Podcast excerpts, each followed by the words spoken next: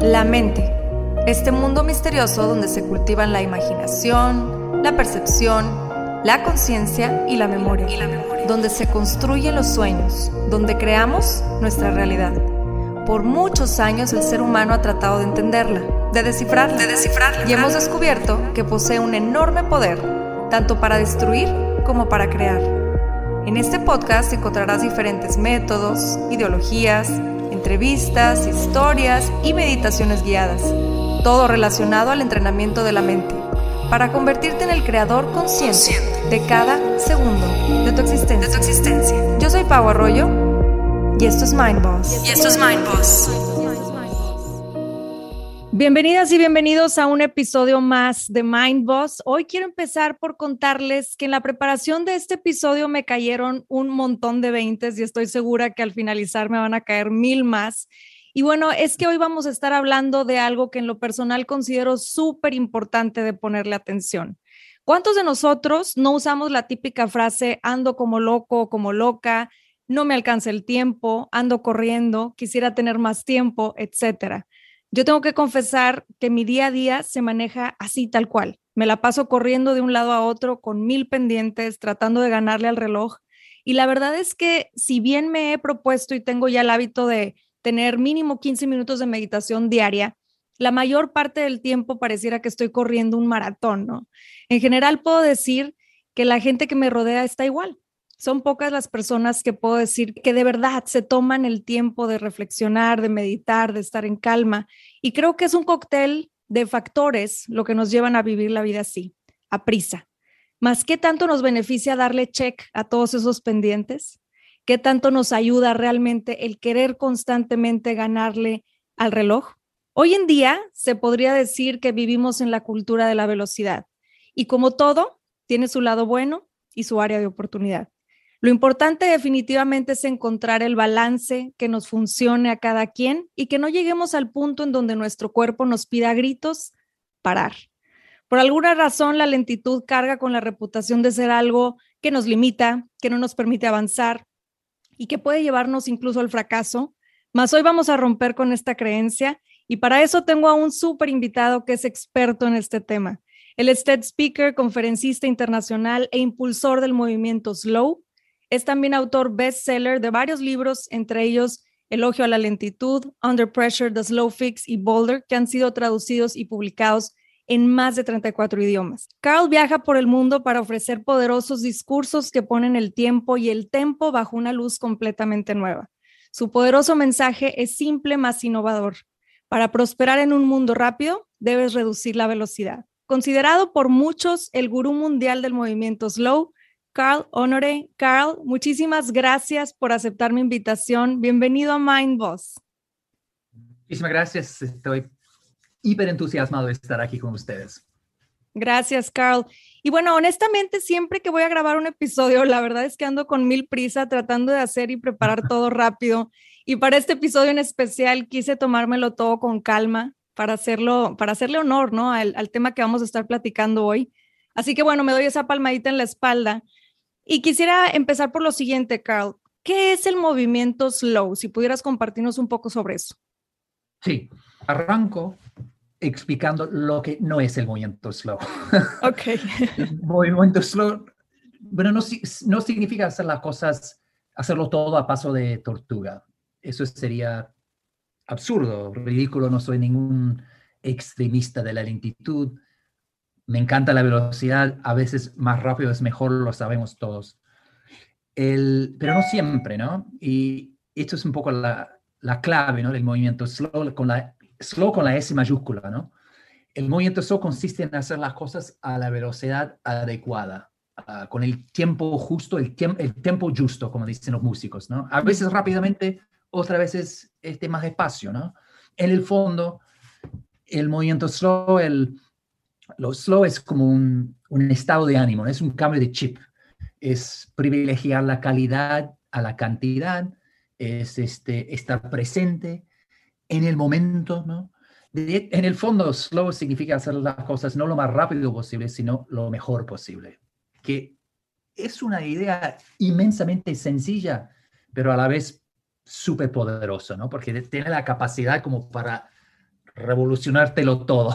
Y por eso en el mundo ahora existen movimientos por la lentitud en todos los ámbitos de la vida, pasando por la comida, la educación, el sexo, la moda, el viaje, etc.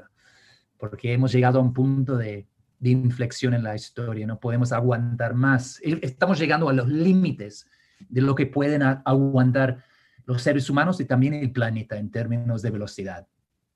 Sí, estoy totalmente de acuerdo contigo y, qué padre cómo lo pones, ¿no? Es hacer lo mejor posible versus lo más rápido posible, porque estamos acostumbradas o acostumbrados a hacer esto, ¿no? Tratar de hacer todo lo, lo, más rápido que podemos y se nos olvida que tal vez en esta parte en donde nos tomamos el tiempo de hacer las cosas, nos salgan las cosas aún mejor. Ahora, ¿cómo fue que empezó para ti este proceso de incluir o cultivar el movimiento slow en tu vida, Carl? Bueno, a mí me tocó un momento de este, de epifanía, digamos, un, un, momento catalizador. Y fue hace muchos años, ¿no? Cuando empecé a leerle cuentos a mi hijo. Y en aquella época yo era incapaz de bajar las revoluciones. Entonces entraba a su dormitorio, le hacía una lectura dinámica de Blancanieves, saltándome párrafos, páginas enteras. De hecho, mi versión de, de Blancanieves era tan rápida que tenía apenas tres enanitos, ¿no? Entonces mi, mi hijo me decía, papá, ¿qué le pasó al gruñón? Y esta situación lamentable siguió hasta que un día oí hablar de un libro titulado Los, cuentos para dormir en un minuto, o sea, Blanca Nieve en 60 segundos. Y mi primera reacción a escuchar eso fue, ¡wow! ¡Qué idea más genial! Tengo que conseguir ese libro ahora mismo de Amazon, entrega de drone. Pero gracias a Dios me tocó una, una segunda reacción muy diferente, que fue, no, no puede ser. He perdido la brújula, he perdido la cabeza, he perdido el camino, ¿no? Estoy acelerando mi vida en lugar de vivirla. Y fue un momento de, de cambio, ¿no? Porque me di cuenta que había tocado fondo y que tenía que reconectar con mi tortuga interior, ¿no? Porque estaba, no estaba viviendo, estaba apenas sobreviviendo, ¿no? Me parece súper interesante eso que platicas porque a mí también me pasa mucho eso. Yo tengo dos, dos niñas chiquitas, una tiene cinco y la otra tiene un año y medio. Y, y, pues sabemos, vaya, los beneficios que les trae que les contemos cuentos antes de dormir.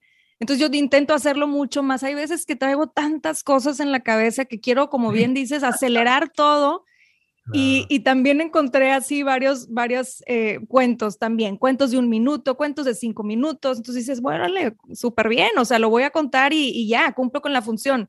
Más se nos olvida cuál es realmente la función. O sea, la función es que convivas con tus hijos, que estés presente para ellos, que de verdad conecten emocionalmente, que haya este diálogo. Me acuerdo que en una de tus pláticas este, mencionabas la importancia, por ejemplo, de la cena todos juntos, ¿no? Como en familia, cómo, cómo trae muchos beneficios el de verdad tomarnos el tiempo sin celulares, sin tecnología y estar presentes en, familia, cómo, cómo eso trae muchos beneficios para, pues para todos en general. Ahora, ¿qué, ¿qué impacto crees que tenga la tecnología hoy en día en esta parte de, de vivir con aceleración, que estemos todo el tiempo acelerados?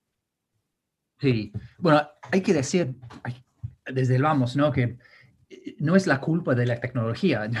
Eh, yo no soy ningún ludita, me encantan los aparatos tecnológicos, los tengo todos, son maravillosos, ¿no? son juguetes, son herramientas fantásticas.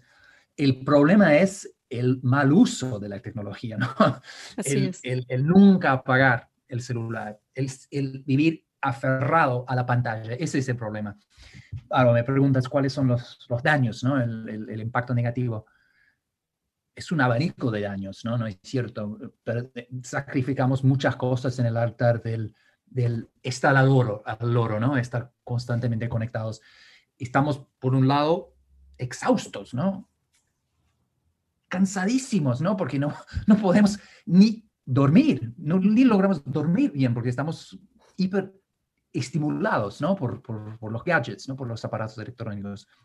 Pero tenemos también la concentración, nos cuesta estar presente, eh, eh, disfrutar y vivir plenamente el momento, ¿no? Porque estamos en varios momentos al mismo tiempo.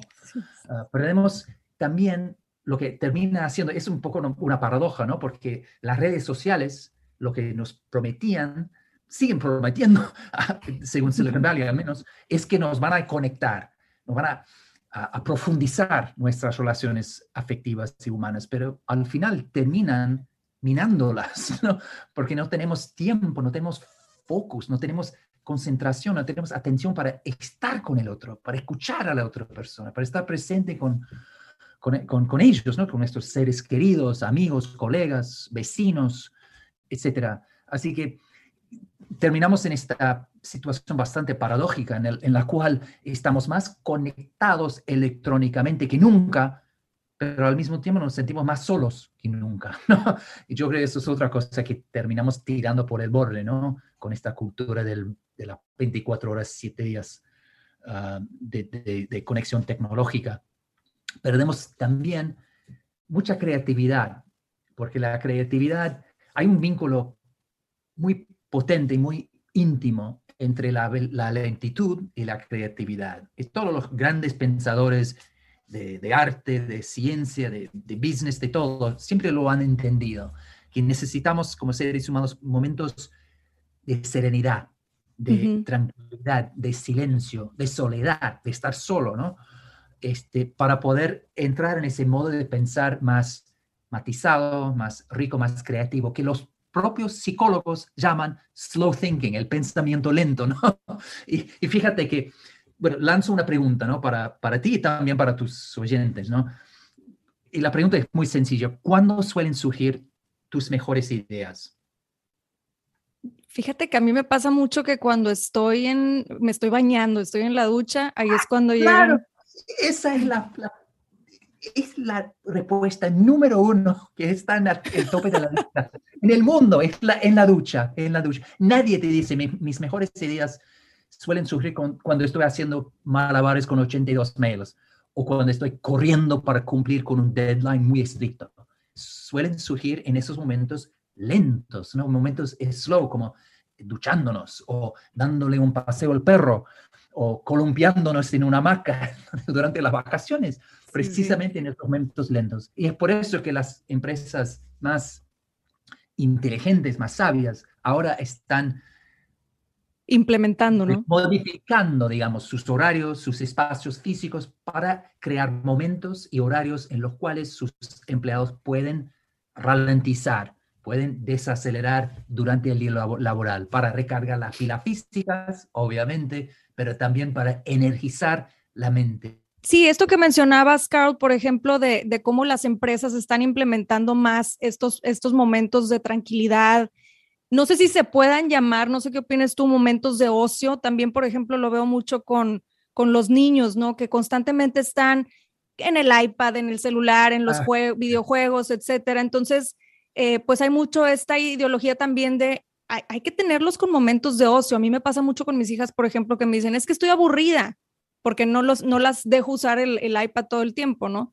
Es que estoy aburrida y le digo, pues ahí es donde nace la creatividad, a ver qué te inventas. Exactamente. En mis tiempos... El ocio y también el aburrimiento, ¿no? Porque el aburrimiento también es el trampolín hacia la creatividad. Es en, en, esos momentos no estructurados, sin saber lo que viene después, momentos de estar aburridos, que los chicos aprenden a usar la imaginación, a, crear, a inventar, a innovar, a, llevarse bien con sus amigos, a mirar hacia adentro, a conocerse a sí mismos. Es, el aburrimiento puede, bien gestionado, puede ser casi como la piedra angular del desarrollo infantil. El problema es que le tenemos tanto miedo en esta cultura de estimulación eh, consumista, ah, de distracción, que el aburrimiento es, es, algo mal visto, ¿no? Es como, es visto como casi si fuese un fracaso, ¿no?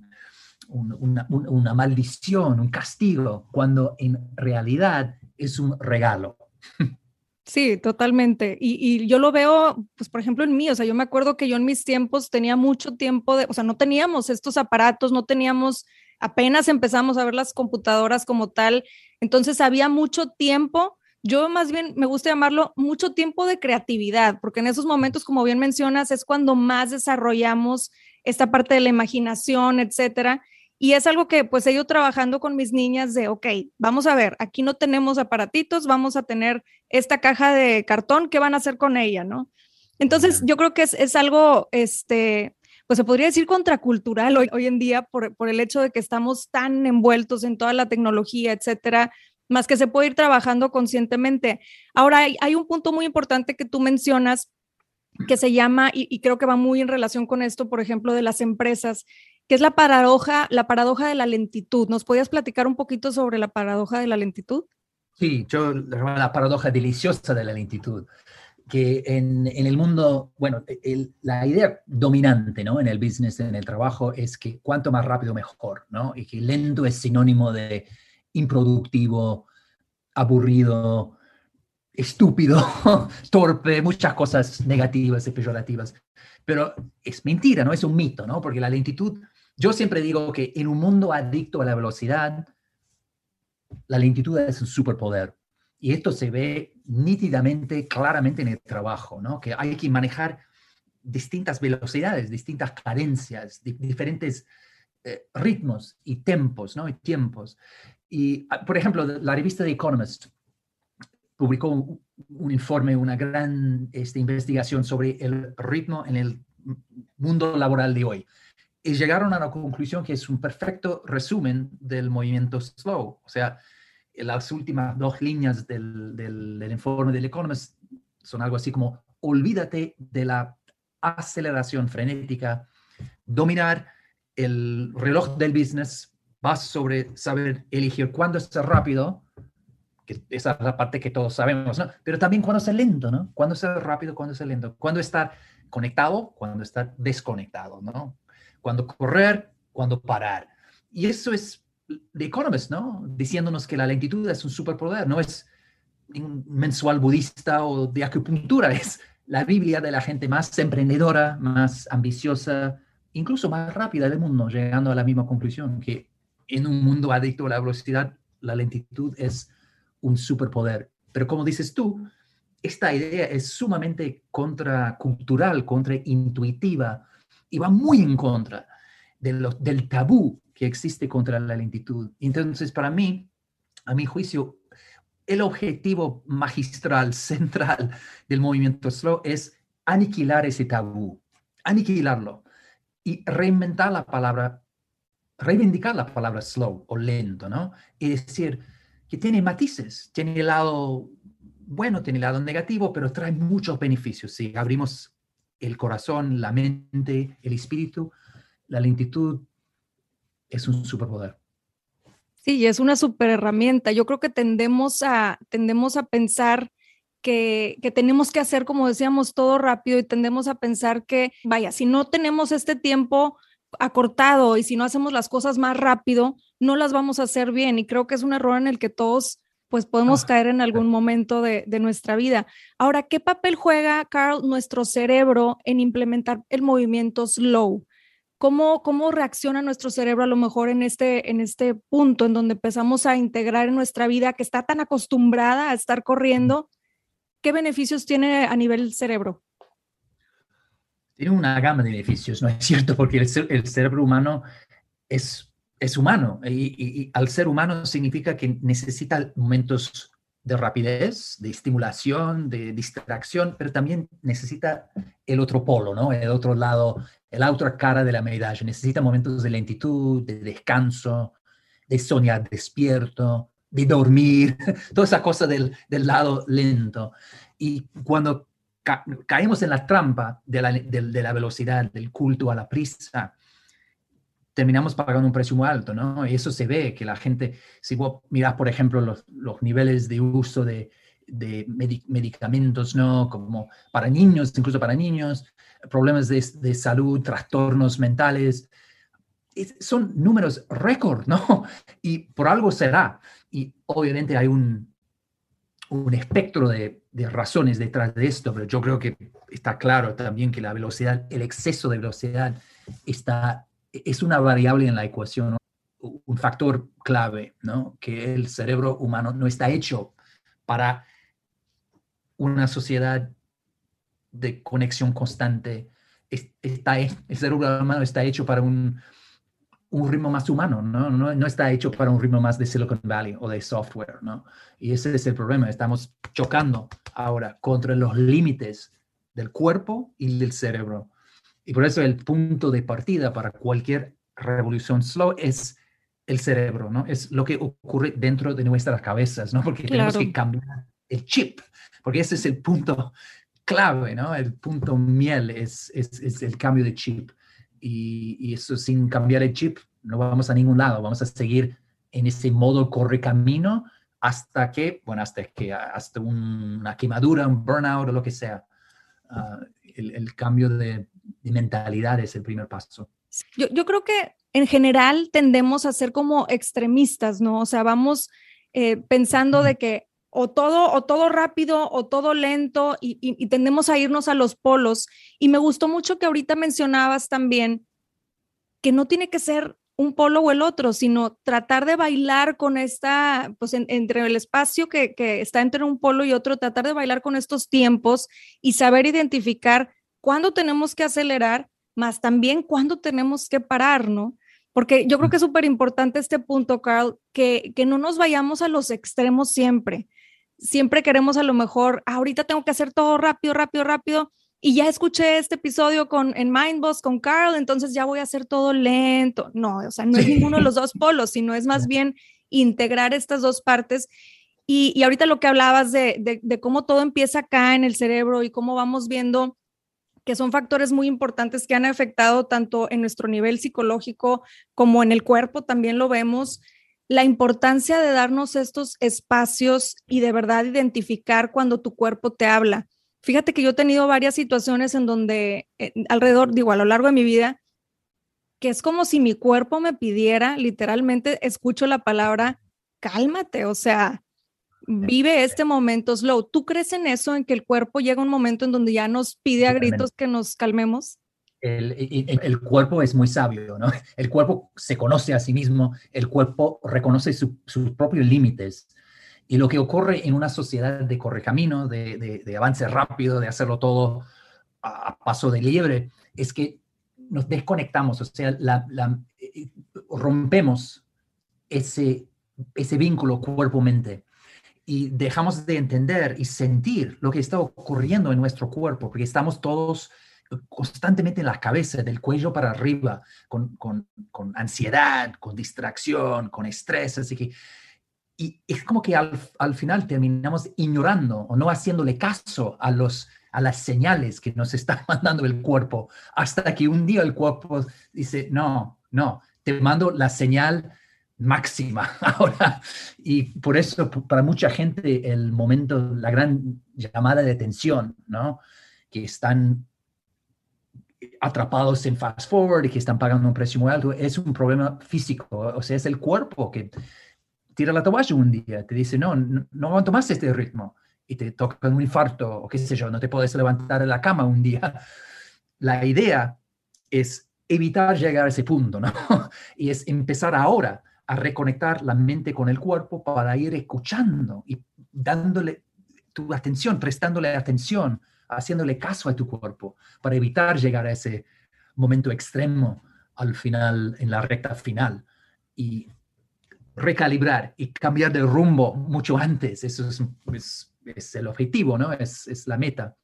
Ah, hubo otra cosa que mencionaste también en una de tus pláticas que se me hizo muy interesante y va en relación a lo que mencionas ahorita, Carl, que hay incluso procesos que por, por su naturaleza son lentos y hoy por hoy todo lo queremos hacer rápido, incluso esos procesos que naturalmente tenemos que hacer lento. Yo me topo con mucha gente, yo, yo que me dedico mucho a lo de la meditación y la visualización creativa, etcétera, me topo con mucha gente que me dice, Pau, yo necesito que me resuelvas esta bronca que llevo o este problema que tengo 20 años con esto. ¿Cómo le voy a hacer? Necesito que me resuelvas ya.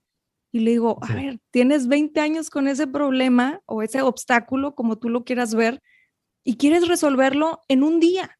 No, es, es, es imposible, ¿no? Sí. Entonces, ¿cuáles son esos procesos, no? Esos procesos que, que naturalmente son lentos, si pudieras darnos algunos ejemplos y que hoy en día queremos acelerar.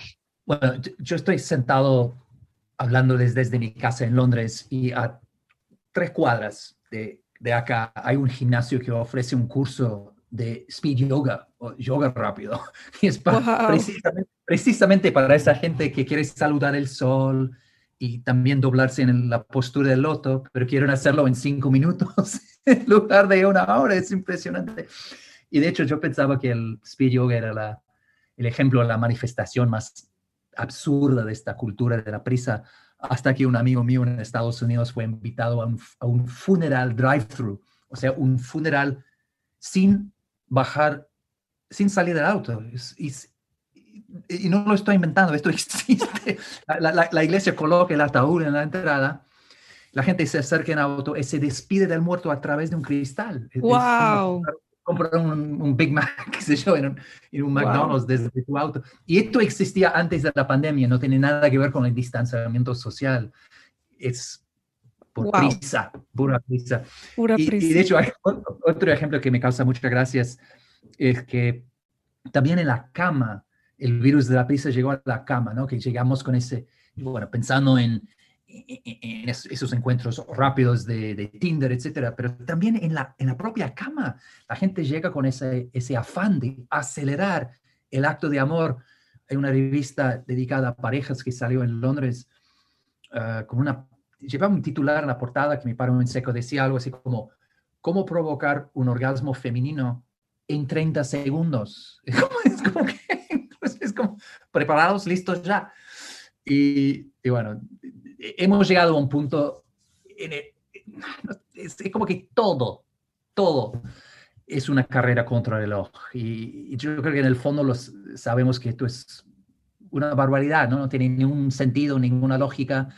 Y terminamos haciendo muchas cosas, pero haciéndolas mal y, y sin disfrutarlas. Y, y, por eso que mucha gente tiene una sensación de, de vacío, ¿no? Que algo nos falta. E, e, estamos en un momento de la historia humana en el cual nos estamos rodeados de, de todo, de riqueza, de productos, de experiencias. El mundo se ha convertido en un buffet infinito de cosas que experimentar, consumir, disfrutar. De recursos, ¿no?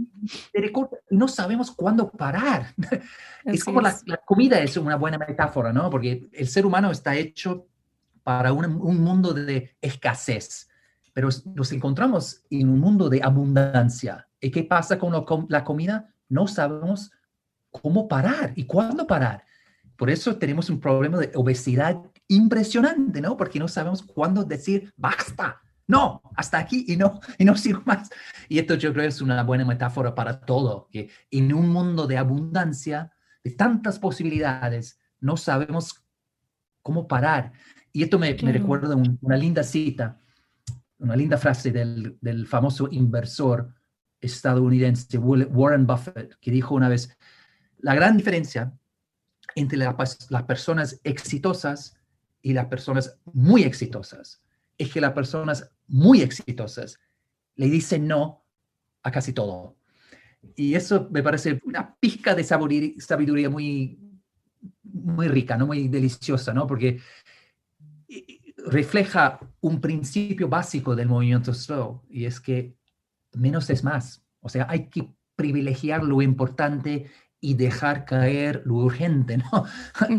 Hay que dar tu tiempo tu atención, tu cariño, tu energía, tu banda ancha, y no a lo que parece urgente. Y eso es un cambio de chip profundo.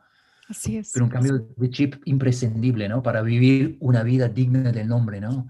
Y hacer menos, hacer menos.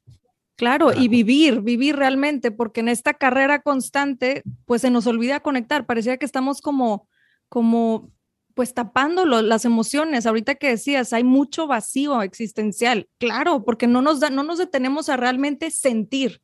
Estamos corriendo tan rápido que no estamos realmente permitiéndonos sentir. ¿Y qué pasa? Que, que son estos, volvemos a lo mismo, son estos procesos a los que estamos diseñados para vivir lentamente, disfrutar consciente y lentamente y no nos lo estamos permitiendo, ¿no? Hay cosas que nunca se pueden acelerar.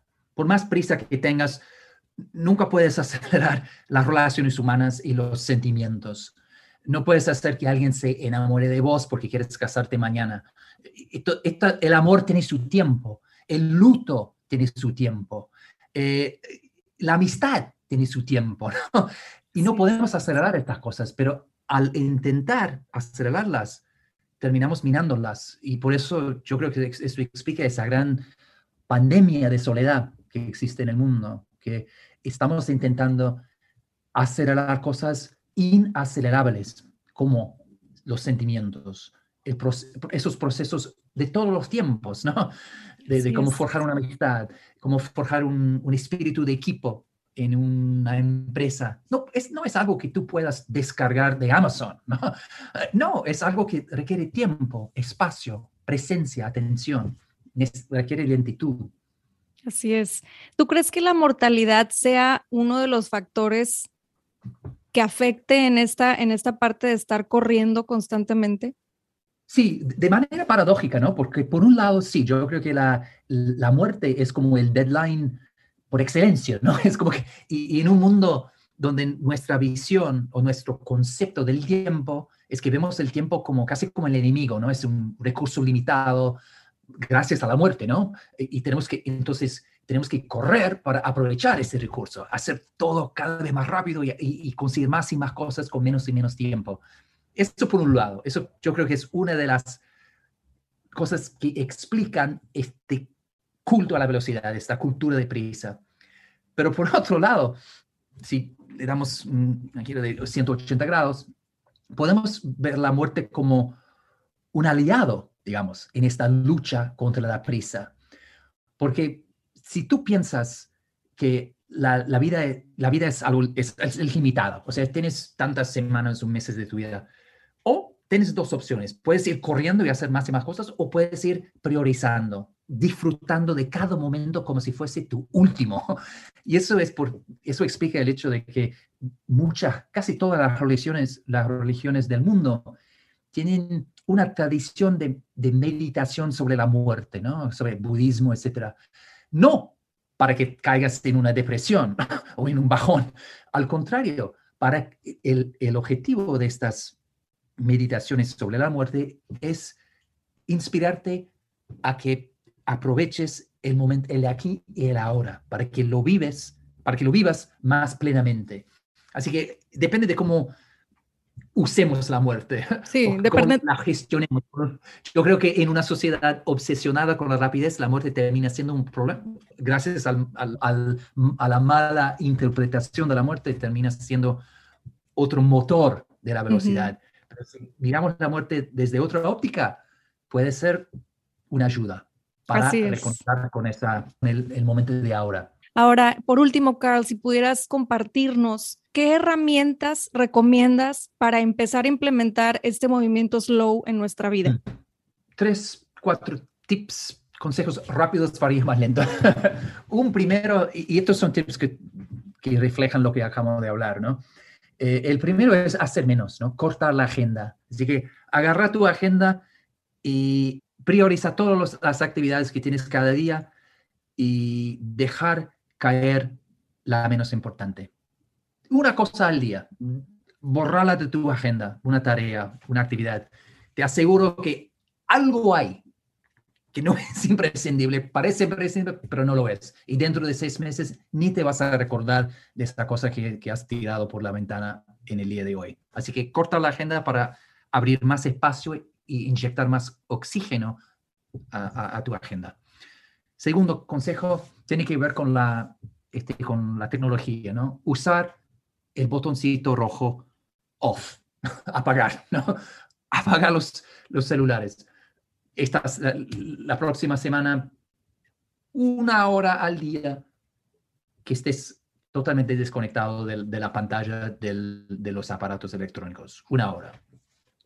Tercer consejo, incorporar algún ritual, alguna actividad, alguna actividad lenta, ¿no? En tu, tu, tu, día a día, ¿no? Tu, tu, agenda cotidiana. Y pues eso dependerá de la persona. Puede ser dibujar o hacer meditación o yoga, y no me refiero al speed yoga, no, yoga, tradicional, lento, no, auténtico, algo que te vacune contra el virus de la prisa. y dedicarle, no sé, ponerle 15 minutos al día, cada día de la próxima semana.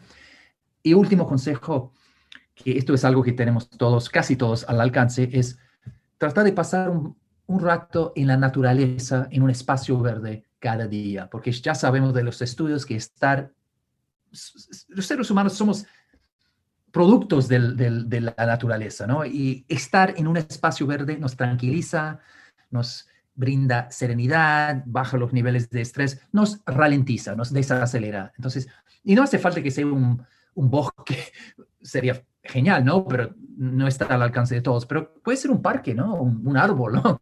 Una placita, lo que sea. unos minutos cada día en un espacio verde para reconectar con ese ritmo más suave, más humano, más natural. Muchas gracias, Carl. Y sí, hacerlo conscientemente, porque muchas veces nos vamos al bosque, al parque y nos la pasamos tomando fotos para el Instagram y conectados, etcétera. Entonces, hacer estos consejos conscientemente, que de verdad te des el espacio, que de verdad te des esos momentos que todos necesitamos.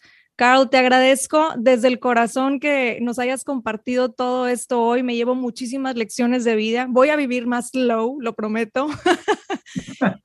y, este, y ya nada más por último, si pudieras compartirnos tus redes o cualquier otro anuncio que quieras hacer, este es tu espacio. Un, un solo enlace que es elogio de la lentitud.com, elogio de la lentitud.com o Carl Honoré, mi nombre, carlhonoré.info te lleva a, un, a todos mis enlaces, redes sociales, libros, videos, audios, todo lo que hay sobre Carl Honoré lo vas a encontrar ahí.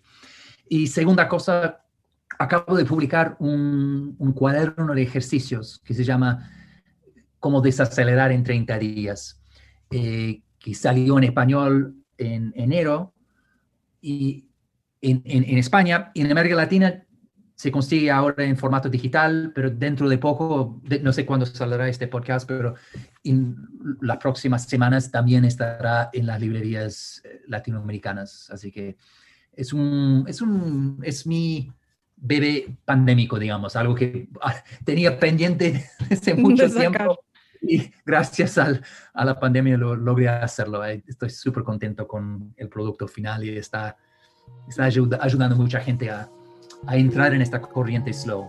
Ahí lo tienen, ahí tienen toda la información de Carl, pueden encontrar toda la información en los links que, que nos, nos comparte. Yo como quiera lo voy a estar compartiendo aquí en todas las redes. Carl, nuevamente muchísimas gracias por todo tu tiempo, de verdad. Y gracias a ustedes que nos escuchan y nos acompañaron en este episodio. Los espero en otro episodio de Mind Boss.